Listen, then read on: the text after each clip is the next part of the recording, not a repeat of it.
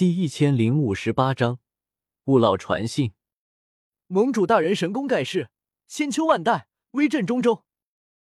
看着那漫天火海，这么多的斗宗强者，连逃都逃不走，就全部陨落在这里。万剑阁一群人看得心神荡漾，纷纷朝我拜服。我却没有任何的高兴，一颗心反而沉入了深处。魂殿的其他斗圣都去哪里了？他们那么多斗圣，居然就任由我在中州乱杀，都不出来一个人阻止我一下。一个不好的想法立刻浮现在我心头。远古八族，魂族为了集齐驼蛇古地狱，可是一直在打其他远古八族的主意，而且他们真的付出了实践。在以前，灵族、石族、药族这三族都被魂族覆灭。只是我一直无法判断，魂族究竟是什么时候动的手。眼下魂殿好几位斗圣忽然消失，很可能就是被魂族抽调走，去对付远古八族去了。这个想法一冒出来，在我脑海里就落地生根，不断壮大。越想越有可能。盟主大人，接下来我们怎么做？唐英兴奋的看着我，他到底还是个少年人，最是激动。黄泉阁的山门就在附近，要不我们干脆一不做二不休，一举灭了他们的山门。我回过神来，惊讶的看着唐英，年轻人很有朝气啊，居然想灭了同为四方阁的黄泉阁。不过我还有其他要紧事，不能去了。唐英顿时有些失望，不过还是自信满满。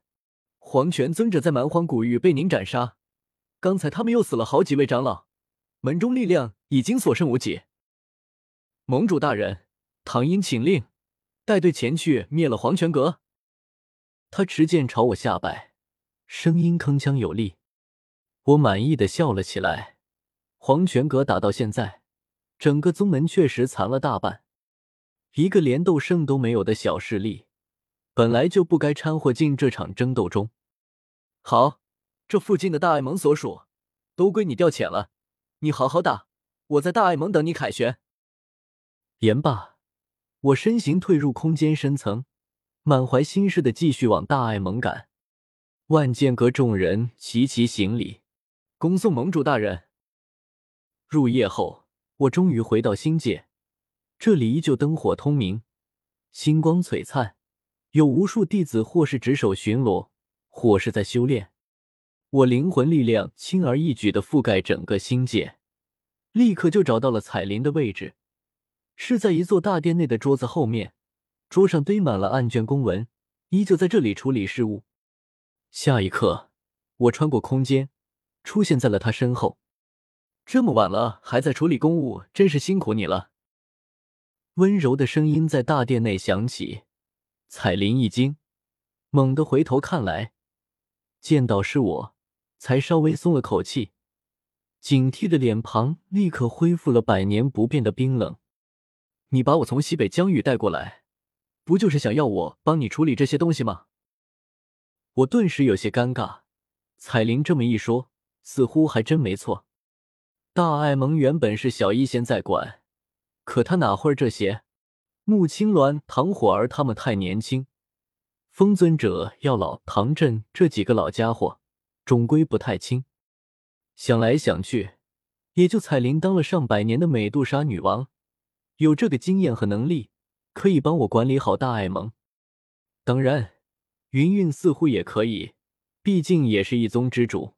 可我总觉得他那个宗主，就是天天坐在宗主大殿里喝茶，也不见他干出什么政绩来。嗨，话没必要说的这么绝情，咱们俩之间的关系，你好好给我干。将来我肯定会倾尽全力助你成圣的。我嘿嘿一笑，朝他挤眉弄眼，甚至你乖一点，让你成帝也行哦。彩铃脸立刻拉下来，我和你没什么关系。我咧了咧嘴，没有再多说什么，心中有更急切的事情，问道：“乌老那边呢？有消息传来吗？”传来了。彩铃从那戒中取出一个纸团，扔了过来。我低头一看，上面居然还是密文，顿时一愣：“小医仙没给你密码本，你没翻译出来吗？”彩铃面若寒霜：“哼，我……”尴尬的摸了摸鼻子，似乎又多嘴了。好在我自己身上也有一套，当即掏出密码本，将雾老传来的消息迅速翻译过来。看完之后，我脸色阴晴不定。彩铃见状，冷冷问道：“上面写了什么？”雾老说：“让我要是在大爱盟待不下去了，就回西明人殿去。”他说：“魂殿已经下了要和大爱盟决战的命令，魂殿所有的天尊护法，包括闭关的，都被喊了出来，倾巢而出，全面进攻大爱盟。”彩铃眉头皱起，难怪最近魂殿的人都跟疯了一样，拼命进攻大爱盟，我们都抵挡不住。我微微一愣。盟中这么多强者，这么多斗圣，怎么可能抵挡不住魂殿的进攻？彩铃顿时讥讽的看着我，自然是因为你这位大盟主不在，没了你，谁能使唤得动那些斗圣？风尊者、小一线他们，也全部被你安排去闭关了。我不由有些尴尬，居然还会这样，这是我完全没想到的。肯定是玄魔、朱木那两个家伙又偷懒了，回头就找他们麻烦去。彩铃脸上又变得担忧起来。不管他再怎么对我冷眼相待，其实他心里还是很在意我的。如今也在意大爱盟的安危。魂殿的势力不容小觑，如果他们要和大爱盟决战，我们可要小心了。你也不能再到处乱跑了。我却是微微摇头。彩铃，你说错了。我们可一点女不危险，这次倒大霉的，说不定是魂殿。雾老应该不会欺骗我，可是他在魂殿的地位不够，听到的消息不一定是真的。魂殿对内部说要和大爱盟决战，可是哪有决战的时候？是一群天尊护法冲在前面，斗圣却一个都不见的。雾老的这个消息，反而让我确定了。魂殿目前的重心绝对不在中州，所谓的疯狂进攻大艾蒙，不过是为了掩人耳目，乃至调虎离山。我声音低沉下来：“彩铃，和我进天火小世界。”彩铃有些疑惑，她虽然聪明，可是知道的消息没有我多，也猜不出来目前的情况，只能狐疑的跟我进了天火小世界。